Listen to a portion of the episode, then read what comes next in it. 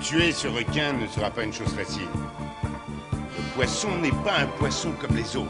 Ce requin est un mangeur d'hommes.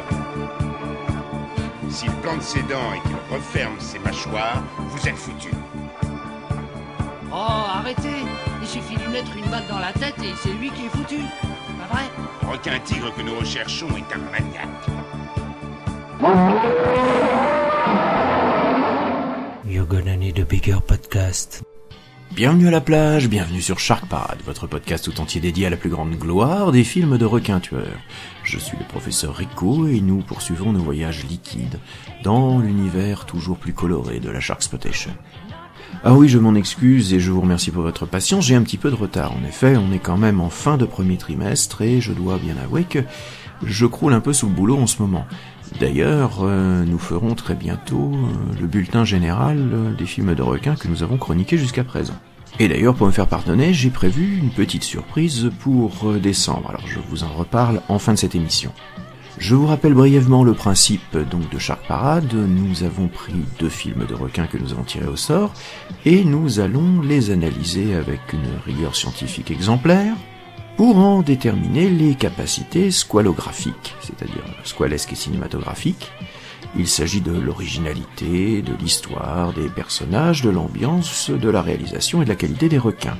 Et donc à chaque fois, pour chacune de ces capacités, nous allons voir si elles sont non acquises, insuffisamment acquises, en cours d'acquisition acquises, qui vaut de 0 à 3 points, et nous rajouterons toujours 2 points d'appréciation finale, et nous rajouterons donc 2 points d'appréciation personnelle, ce qui nous permettra de reclasser les films dans une des 5 catégories suivantes.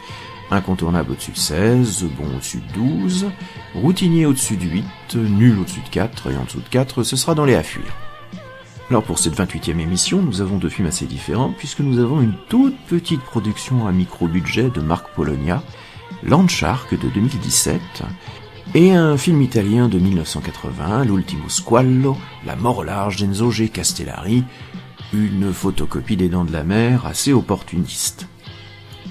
Alors, prêt à jeter à l'eau?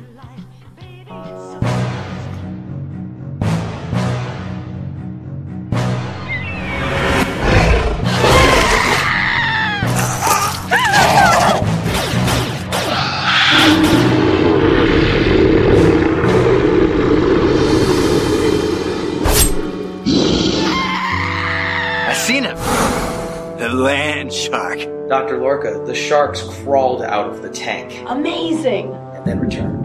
So that's why there have been fluctuations in the shark population. We need to find the remaining test subjects and eliminate them.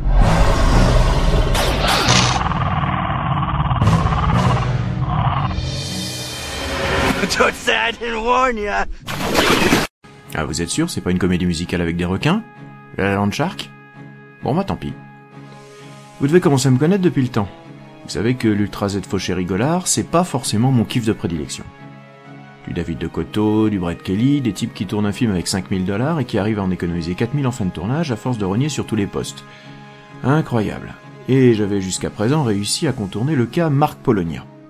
Alors, depuis les années 80, avec son frère jumeau John, hélas décédé en 2008, il a enchaîné les films fantastiques avec un véritable amour pour les effets spéciaux bricolés dans le garage, et une absence de talent filmique réellement redoutable. Les bonnes années, c'est 4 à 5 films. De Chainsaw Killer à Jurassic Prey, de Terror House à Empire of the Apes. Le mec a l'air vraiment passionné et sympathique, ça, je suis d'accord. Mais de là à dire qu'il est talentueux... Ce qui nous amène donc douloureusement à la production squalesque du monsieur. Un genre qu'il n'a abordé que récemment, mais avec enthousiasme, hein, parce qu'après un galop d'essai en 2005 euh, avec son Razor Teeth et ses piranhas méchants, il a lâché sur nos écrans un Sharkenstein en 2016 et ce Land Shark en 2017, avant de nous promettre en 2020 un Amityville Island dont la tagline est déjà For God's sake, get out of the water.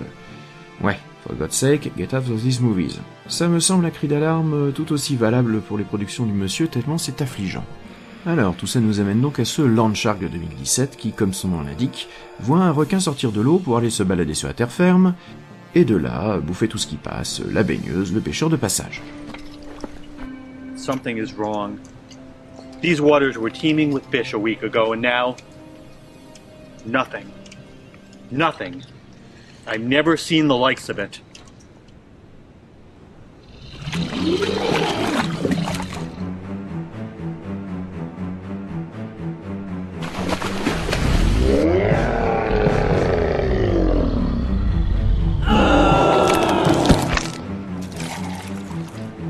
En effet, le dit requin s'est échappé d'un centre de recherche où étaient expérimentés des projets de création d'un être hybride à partir d'injections de matériel génétique humain sur des grands blancs. Ne me demandez pas pourquoi, c'est pour faire avancer la science. Et comme tous les monstres de série B créés en laboratoire, eh bien ils s'échappent, euh, et donc on envoie un duo de scientifiques, genre le Scully du pauvre, essayer de rattraper la bête. Même si, visiblement, tout n'a pas été dit et un sombre secret se trame derrière cette expérimentation douteuse. Alors oui, dit comme ça, ça peut faire illusion, mais comme souvent dans ce genre de production, le film promet beaucoup et délivre bien trop peu. Bon, je vais commencer par les trucs sympas, histoire d'être gentil. Le requin, c'est littéralement un jouet en mousse.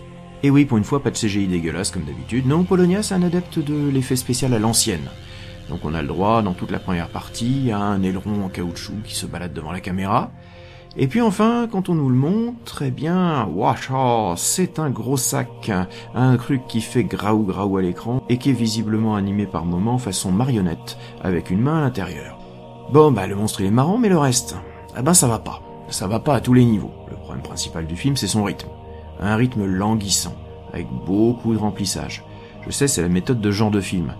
Donc vous savez, on utilise tous les trucs à pas cher, hein. les dialogues interminables entre protagonistes, de longs panoramiques sur des paysages pour laisser monter très lentement le suspense, des moments vus subjectifs du requin déformés au fish eyes, et donc on assiste à ces longs moments où le requin se déplace à droite, à gauche pour observer ses proies, mais met un temps fou à agir. Et puis tout ça sera pas rattrapé dans l'interprétation, parce que pour être parfaitement honnête, ça joue mal, comme vous allez pouvoir l'entendre dans les extraits.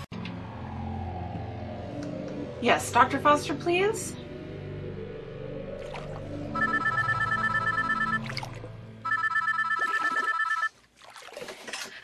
This is Foster. Dr. Foster, it's Lucinda. Yes, what is it? I've been running some diagnostics on our test animals, and well, Well, what? I'm very busy. our shark numbers increase and decrease by multiples of two. What do you mean? During the course of 24 hours, we've lost and gained back two sharks. That's impossible. I'll be right out.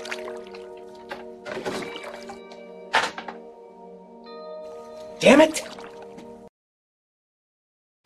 Comédien semi-amateur, effets spéciaux bricolés, remplissage éhonté sur les trois quarts du film. Mais finalement, dans son art de la débrouille, Polonia est assez capable de nous produire quelques moments autres. Comme par exemple son requin-garou, euh, je vais spoiler, ouais, apparaît à la fin du film. Ou ce laboratoire de recherche intégralement reconstitué dans une cantine scolaire. Ouais, parce que le grand bac à azote liquide dans lequel on range les échantillons, bah, c'est une machine à laver la vaisselle industrielle. Ça se voit. Et alors le mieux pour faire le labo stérile vous passez les bras dans des gants spéciaux pour travailler derrière un écran de verre pour euh, manipuler vos échantillons, eh bien c'est en fait un meuble de présentation de plat de cantine. Vous savez quand vous passez avec votre plateau et que vous attrapez les plats sous la paroi hygiénique Eh ben c'est ça, là on a des scientifiques qui travaillent dessous. C'est priceless. Et puis encore, il faudrait que je vous parle des armes laser high-tech censées neutraliser le requin. On voit parfaitement que ce sont des jouets. Vous on, on voit même le bouton rouge pressoir de pistolet à eau à la place de la détente. Dans cet art du fauché, il va très loin. Par exemple, au début du film, on est censé être sur un bateau. Et en fait, on est juste derrière une balustrade qui est censée simuler le pont du bateau avec deux types avec un bonnet qui font les pêcheurs et qui déblatèrent des platitudes avant de se faire bouffer. Alors dit comme ça, ça pourrait presque être rigolo, mais en fait, le gros problème, comme je l'ai dit, c'est le manque de rythme. Surtout que Polonia, finalement, euh, malgré son côté déliant, eh ben, il est assez frileux dans ses attaques. Quand le Landshark passe à l'attaque, on a quoi? Des mouvements saccadés de caméra, des éclairs blancs, des gros plans sur les dents du monstre, euh, des passages au rouge, et puis c'est tout. Pas trop de gore. Non, on est quand même dans quelque chose qui reste bien bien plat. La musique est à l'avenant, hein, c'est du midi synthé utilitaire, et c'est signé par le complice habituel de Polonia, Greg Stamina. Il est tellement oubliable d'ailleurs que pour compléter cette chronique, j'ai dû aller piocher des musiques d'autres films du monsieur qu'il a composé pour Polonia. Mais au final, cette mini-production est un peu décevante. Hein. C'est un poil mieux filmé que Brett Kelly, hein, qui est d'ailleurs remercié dans les crédits du film, on ne sait pas pourquoi.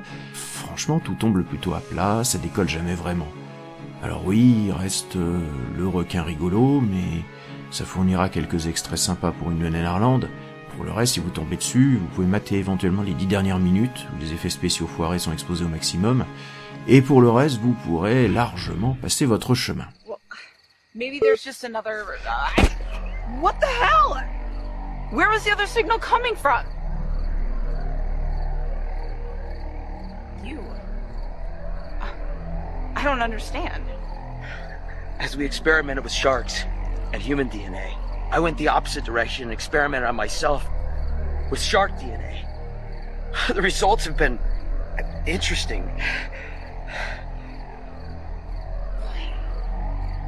Why would you do that?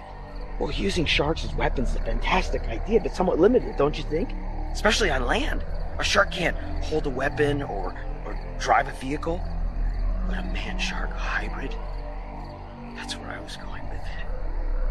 Does Lorca know about this? The hell with Lorca! You're the only one that knows. And you're not going to be divulging this to anyone.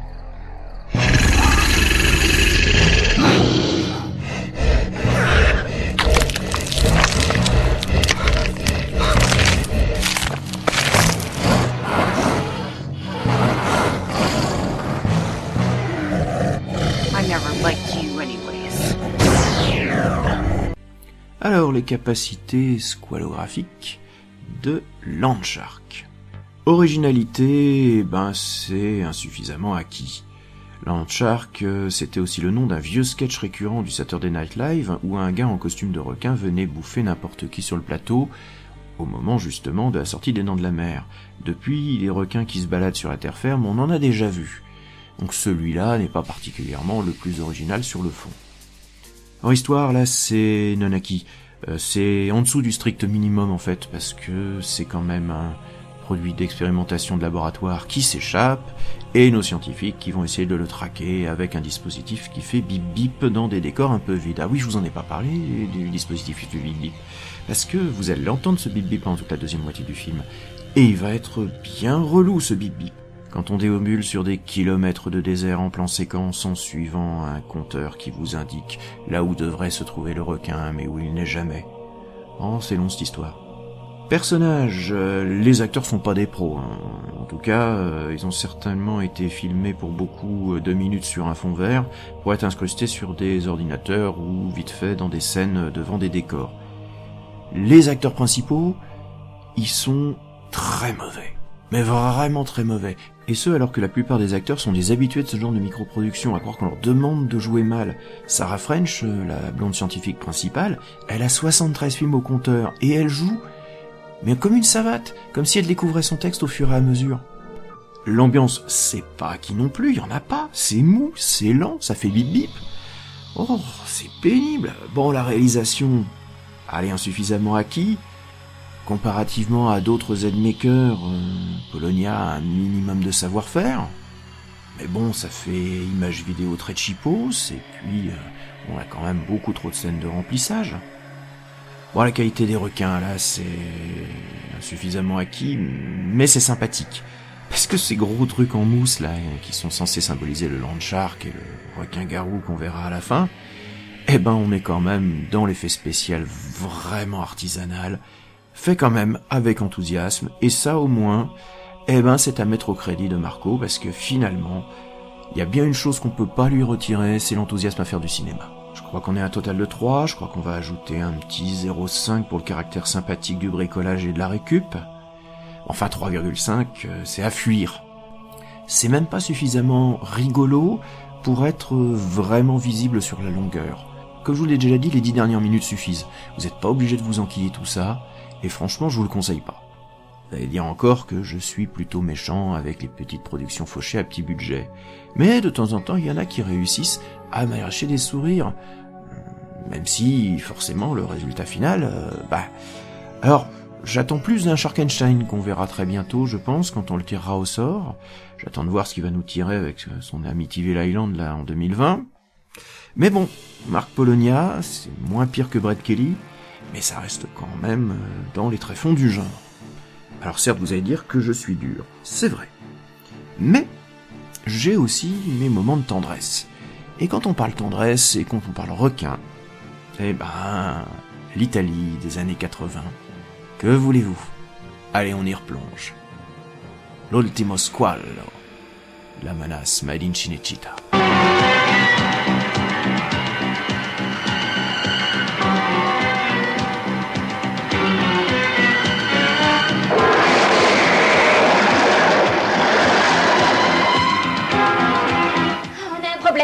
Jenny, qu'est-ce qui se passe Mike a disparu. Il s'entraînait, tout à coup, il a disparu. Ça fait 30 ans que j'habite ici et jamais je n'ai vu un requin assez gros pour faire une chose pareille. Je vais me baigner, tu viens aussi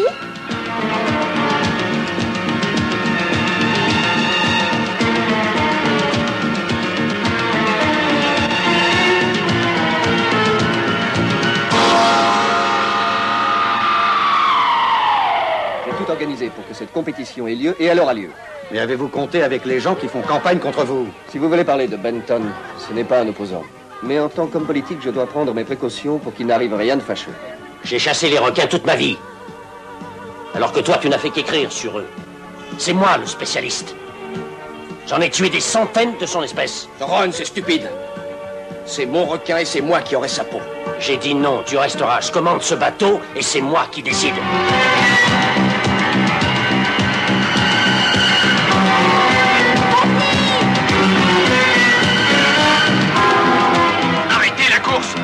La plage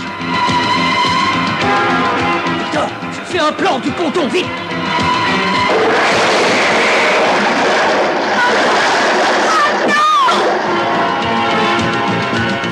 Ah, les bandes annonces d'époque.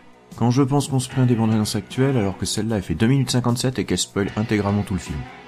Vous avez aimé Les Dents de la Mer, Enzo G. Castellari aussi. Vous avez apprécié sa suite, Les Dents de la Mer deuxième partie, Enzo G. Castellari tout autant. Et en cette année 1981, vous savez que la Universal est en train de préparer Les Dents de la Mer numéro 3. Mais bon, vous connaissez les Américains, ils vont tout saloper, ils savent pas faire. Alors bon, à Cheetah, on s'est dit, hein, tant qu'à faire une petite suite vite fait, nous, on sait faire. On peut faire mieux, on va faire mieux, on va faire la mort au large. Et ce film, c'est la quintessence de ce que l'Italie était capable de nous produire en matière de décalque décomplexé en repomporama total. Et c'est pas parce qu'on a dix fois moins de budget qu'on va faire moins bien. Aux manettes, un vétéran, Enzo G. Castellari. Il a déjà un peu tâté du genre avec Chasseur de monstres qu'on a vu dans l'épisode 23, et il possède surtout suffisamment de talent et de roublardise pour nous offrir un spectacle, sinon génial, en tout cas fortement plaisant. La petite station balnéaire de South Bay est donc le théâtre de disparitions mystérieuses en mer ces derniers temps. Le maire n'aimerait pas quand même que cela vienne entacher la saison touristique et remettre en cause la compétition de planche à voile qui doit s'y dérouler. Pourtant, faut bien se rendre à l'évidence, un grand blanc vorace rôde dans les eaux. Heureusement, le shérif... Le... euh, ah non, pardon. Heureusement, un écrivain de retour dans son village enquête. Et s'associe à un vieux loup de mer quand le grand blanc s'en prend à la fille de l'écrivain. Cette fois-ci, ça devient personnel. J'ai dit non. Le bateau m'appartient, c'est moi qui décide. Ron, c'est stupide. C'est mon requin, c'est moi qui aurai sa peau. Je descends. Mais arrête tes conneries J'en refuse que tu descendes. Il ne s'agit pas d'une vengeance personnelle. Il y aura d'autres morts si jamais on le rate. Allez, sois raisonnable, Peter. Tu crois que je ne ressens pas ce que tu éprouves?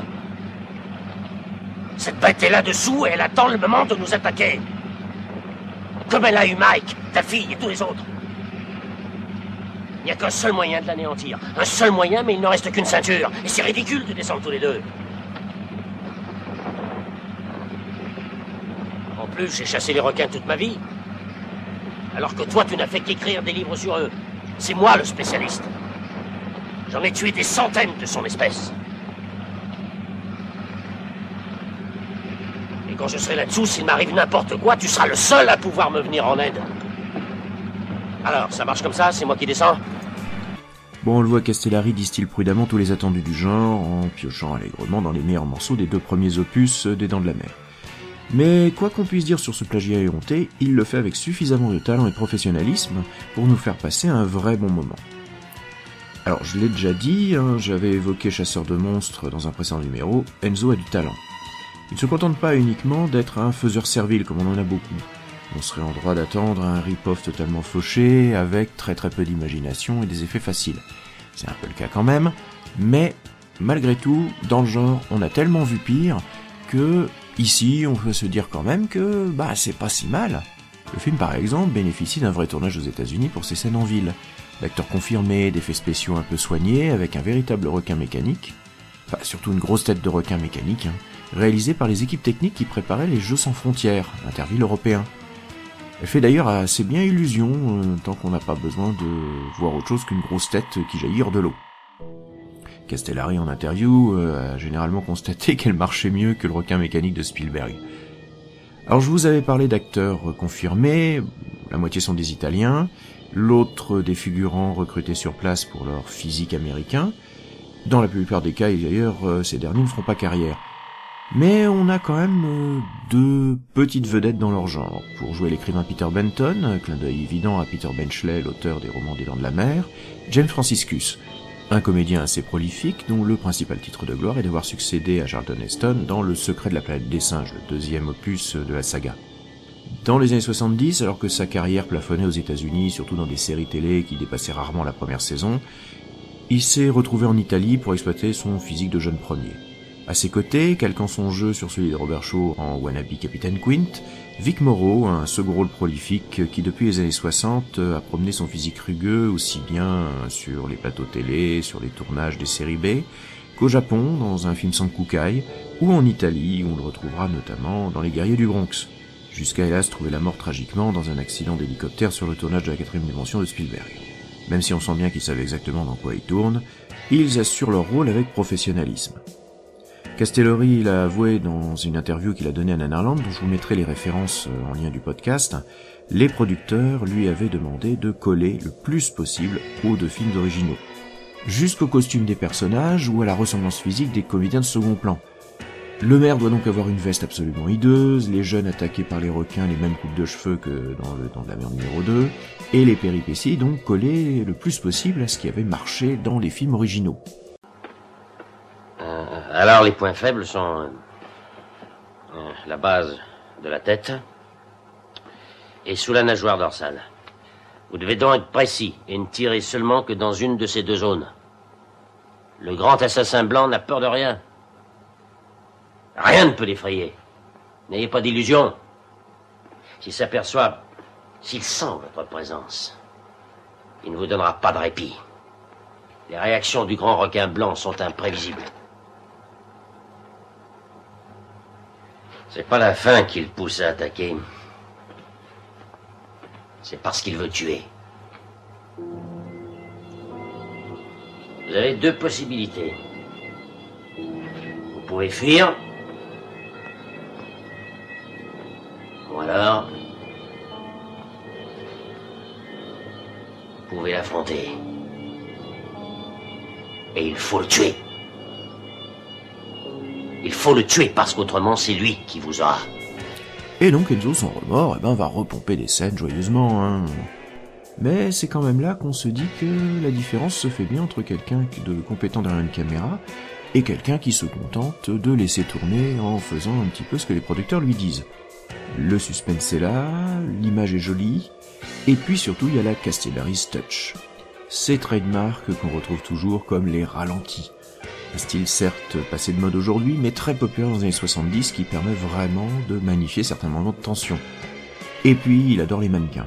Les mannequins en mousse, les mannequins de vêtements euh, qu'on va projeter dans les airs, qui se font bouffer par le requin, le tout dans une grande gerbe d'eau. Il en met plein. Et à Nanarland, Dieu sait qu'on aime les mannequins projetés dans tous les sens. Il a le sens du cadre, il a le sens du rythme, il nous offre une belle photo colorée et brillante, alors certes le film a un relatif petit budget, mais celui-ci est quand même un petit peu plus confortable que les autres séries B italiennes de l'époque. Et là, vraiment, euh, c'est bien utilisé, et on en a un petit peu pour son argent. Castellari s'est lancé les scènes choc, comme par exemple bah, celle où notre requin italien va bouffer un hélicoptère, comme dans la mer 2.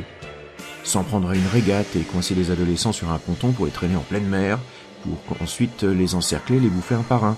Tout ça pour se terminer en combat mano à mano entre le squal et notre héros, dans un final qui d'ailleurs sera un peu à son tour repompé par les dents de la mer 3D. Hein. Juste retour des choses. En vous l'entendez, ma tendresse pour ce film est plutôt grande. Je l'avais chroniqué il y a fort longtemps sur Nanarland, c'était une de mes premières chroniques, et je dois bien dire que j'ai pris vraiment du plaisir à le redécouvrir 15 ans plus tard euh, pour l'enregistrement de ce podcast. C'est vraiment de la belle ouvrage, dans le genre évidemment très limité de la série B italienne de cette époque. Alors oui, il y a quelques images un peu clipeuses, il y a quelques ralentissements du rythme, mais globalement, euh, on a quand même un bon spectacle. Surtout qu'il bénéficie aussi de la superbe musique des frères Guido et Maurizio De Angelis, dont j'ai repris le final pour les recommandations du podcast, vous entendrez tout à l'heure.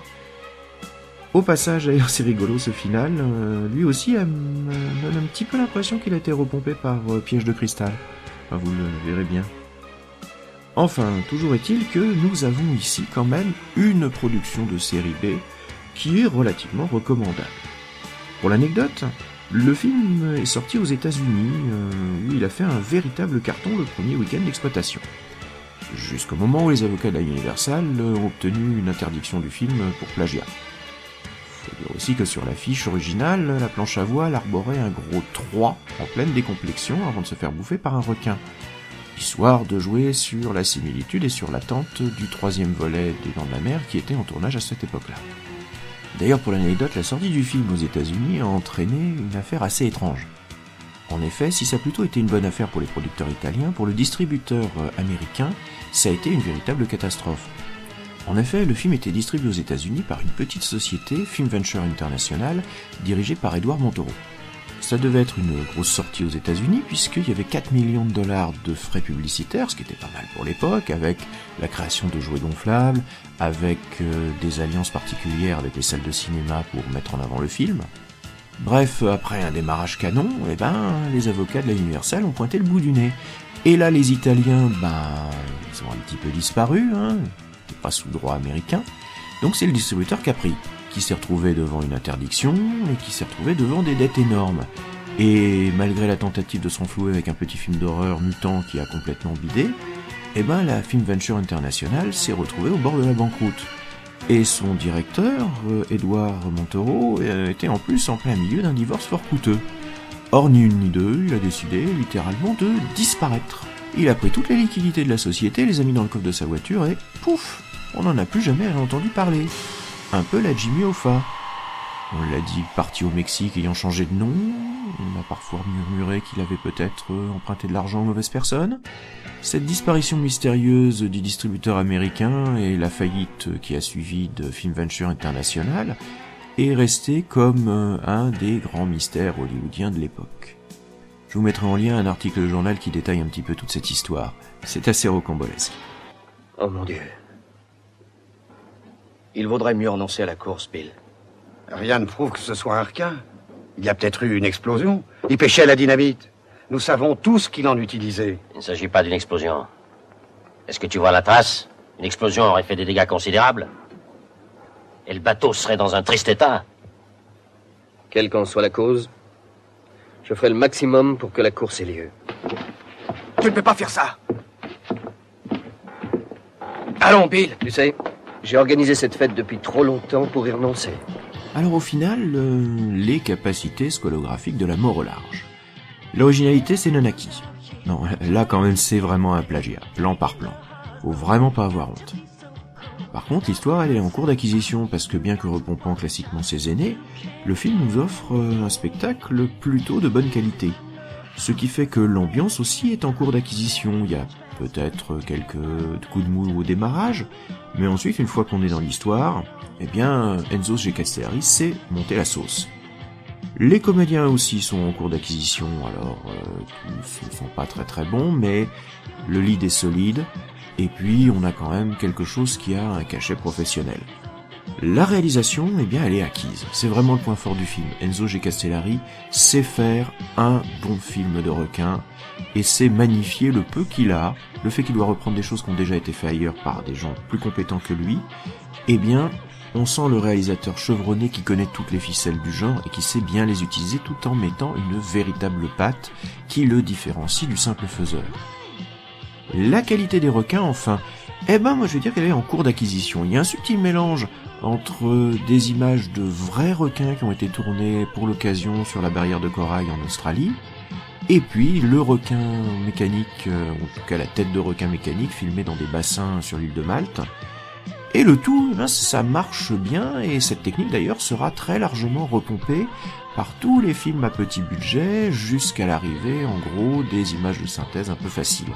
On arrive à un total de 11, je vais rajouter un point, on est dans un bon film avec 12 points. Le haut du panier de la production italienne de l'époque. Or certes, euh, un plagiat éhonté, mais un plagiat plaisant. Ce qui est marrant, c'est que ça le met au même niveau que The Meg, avec Jason Statham, qui lui est un plagiat éhonté des films de The Asylum, mais avec 150 millions de dollars. Là, c'est exactement le contraire. C'est le plagiat d'un gros blockbuster, mais avec 150 000 dollars.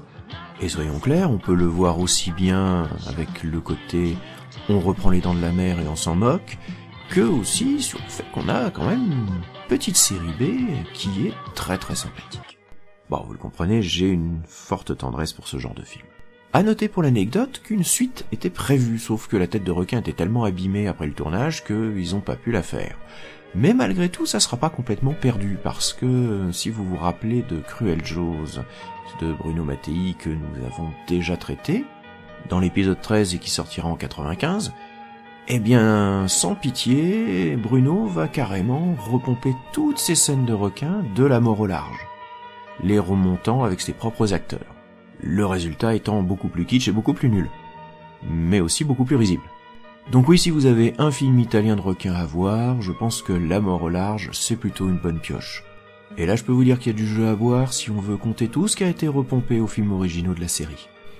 Voilà, c'est fini pour aujourd'hui. Alors voyons un petit peu ce que nous réserve notre boîte à requins pour notre prochaine émission. Alors, mais, mais qu'entends-je? Quel est ce doux bruit? Mais oui, c'est l'esprit de Noël. C'est l'esprit de Noël qui vient me guider avec des films. Santa Jaws 2018 Misty Tolley C'est quoi ce truc? L'esprit de Noël, il faudrait un truc qui soit un peu un cadeau. Pas uniquement un truc un peu de saison. Ice Shark 2016, une production The Asylum. Tout ça parce que c'est dans la neige et que c'est la saison. c'est moche, Papa Noël. C'est vraiment moche. Tu parles d'un esprit saint Bon, je vous parlais quand même euh, d'une petite surprise pour le mois de décembre.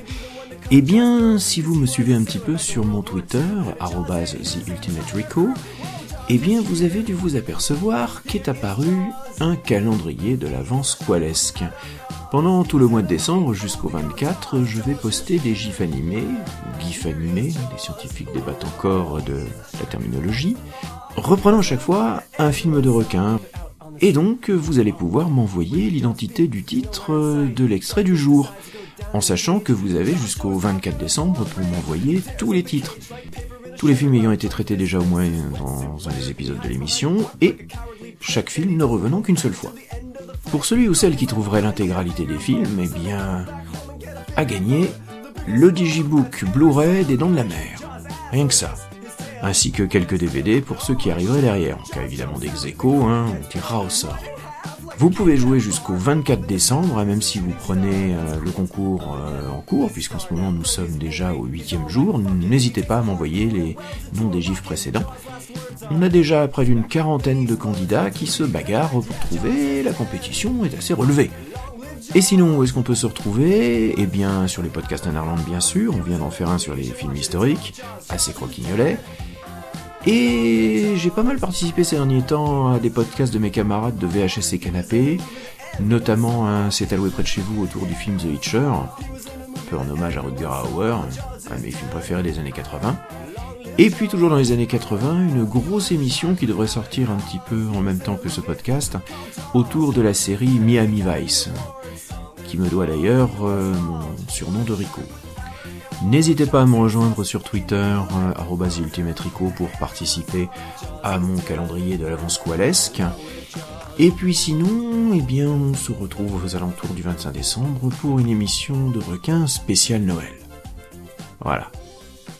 En attendant, vous pouvez retourner vous baigner.